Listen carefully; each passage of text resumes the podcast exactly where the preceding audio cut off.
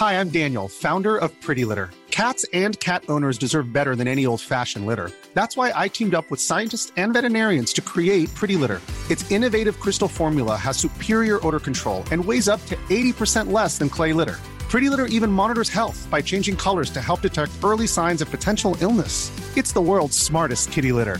Go to prettylitter.com and use code ACAST for 20% off your first order and a free cat toy. Terms and conditions apply. See site for details. Hiring for your small business? If you're not looking for professionals on LinkedIn, you're looking in the wrong place. That's like looking for your car keys in a fish tank. LinkedIn helps you hire professionals you can't find anywhere else, even those who aren't actively searching for a new job but might be open to the perfect role. In a given month, over 70% of LinkedIn users don't even visit other leading job sites. So start looking in the right place. With LinkedIn, you can hire professionals like a professional. Post your free job on linkedin.com slash people today. Millions of people have lost weight with personalized plans from Noom. Like Evan, who can't stand salads and still lost 50 pounds. Salads generally for most people are the easy button, right? For me, that wasn't an option. I never really was a salad guy. That's just not who I am. But Noom worked for me. Get your personalized plan today at Noom.com. Real Noom user compensated to provide their story. In four weeks, the typical Noom user can expect to lose one to two pounds per week. Individual results may vary.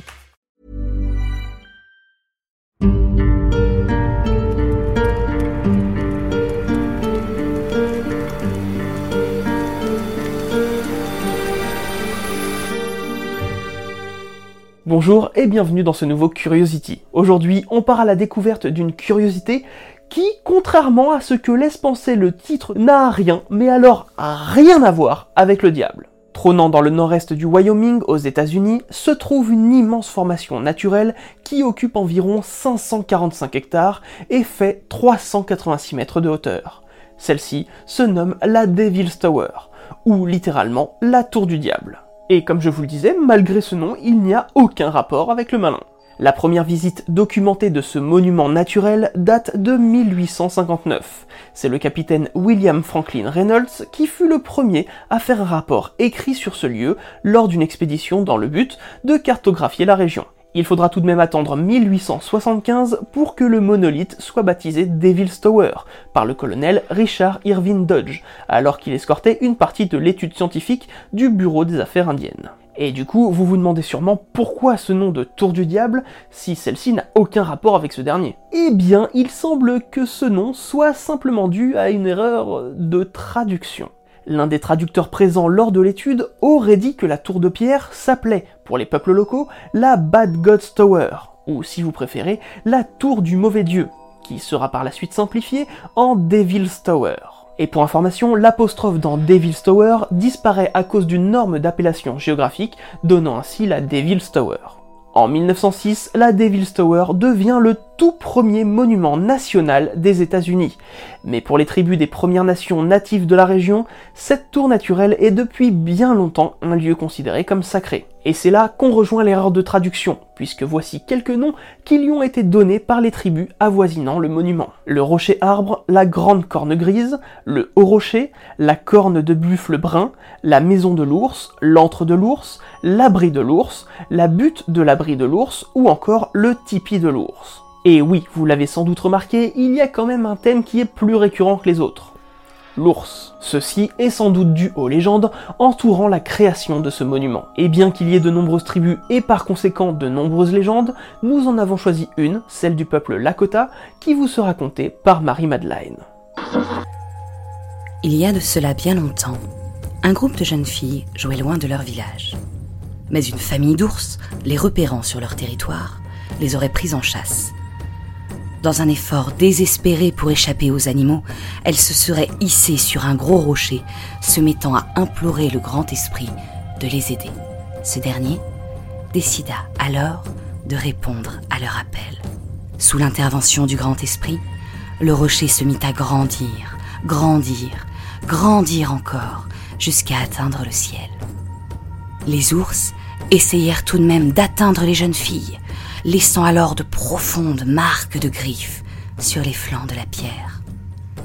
Ce sont ces marques que l'on peut encore voir aujourd'hui sur les côtés de la Beer Lodge. Quant aux petites filles restées au sommet, le grand esprit les a fait monter si haut près du ciel qu'elles se sont transformées en étoiles. Ces étoiles sont celles que nous appelons aujourd'hui communément les Pléiades.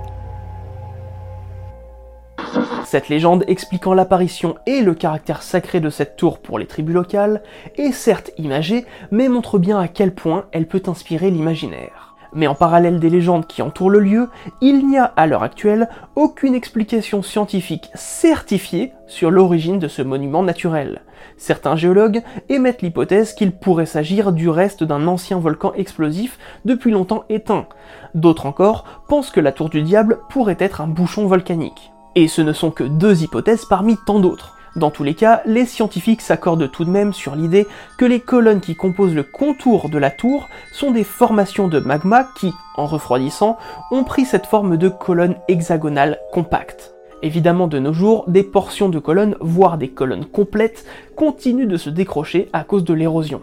Ceci nous laisse imaginer que la tour du diable devait être encore plus large il y a des millions d'années. Oui, parce que cette formation rocheuse est tout de même estimée à 60 millions d'années. Mais qu'importe sa taille ou l'origine exacte de sa formation, cette tour reste sacrée pour beaucoup de tribus. D'ailleurs, il est mal vu par les peuples des Premières Nations que des alpinistes gravissent ce monument. Chose que l'on estime avoir été faite par les trappeurs originaires du vieux continent bien avant les premiers rapports sur ce monument.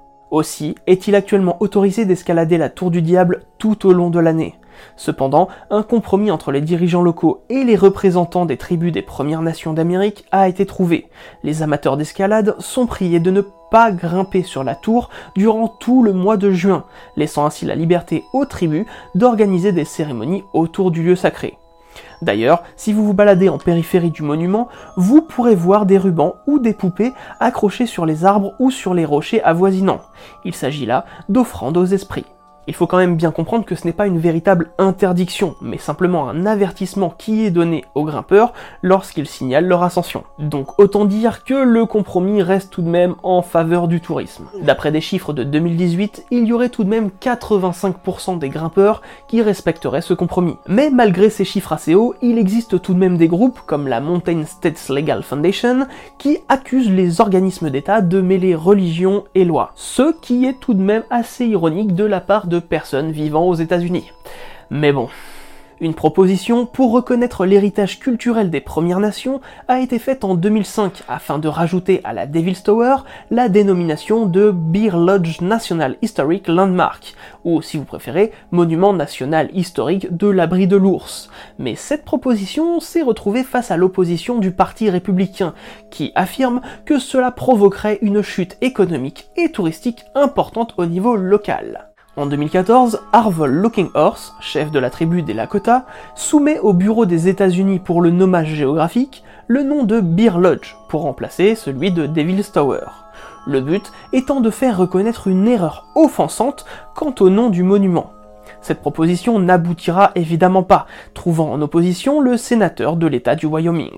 Donc vous l'aurez compris, la propriété de ce monument reste surtout celle des États-Unis et non pas celle des peuples des Premières Nations. Heureusement, en tant que premier monument national des États-Unis, les autorités font tout de même leur maximum pour en prendre soin. En 2011 par exemple, une compagnie minière australienne a demandé l'autorisation de prélever de l'uranium que l'on trouve à l'est de la tour. Cette demande a été immédiatement refusée, malgré les gains importants qu'elle aurait pu engendrer. De plus, les lieux sont surveillés H24 par des caméras. Des webcams sont d'ailleurs accessibles sur le site de la National Park Service. On vous met le lien en description. Enfin, pour finir, les plus cinéphiles d'entre vous se sont peut-être dit Hmm, ce truc me rappelle quelque chose. Et c'est logique. La Tour du Diable a servi de décor à Steven Spielberg pour son film Rencontre du troisième type, en 1977. Et en 2011, dans le film Paul, on retrouve le monument en tant que référence au film de Spielberg, même si dans ce dernier film il s'agit d'une incrustation, puisque le tournage n'a pas eu lieu dans le Wyoming. Et même si l'on sait que quelque part c'est Spielberg qui est à l'origine du lien entre la Tour du Diable et la vie extraterrestre, il y a aujourd'hui de nombreux groupes qui considèrent que ce monolithe est un point de repère alien. Comme d'habitude, on vous donne rendez-vous sur les réseaux sociaux si vous voulez vous tenir au courant de l'actualité de la chaîne. Quant à nous, on se donne rendez-vous très vite pour une nouvelle curiosité.